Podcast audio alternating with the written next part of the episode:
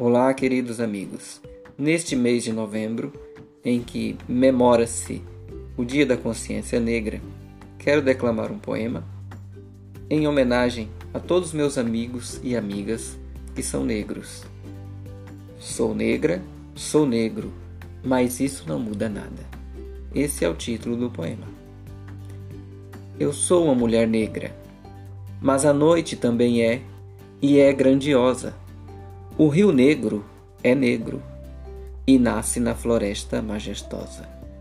Eu sou negro, mas isso não muda nada.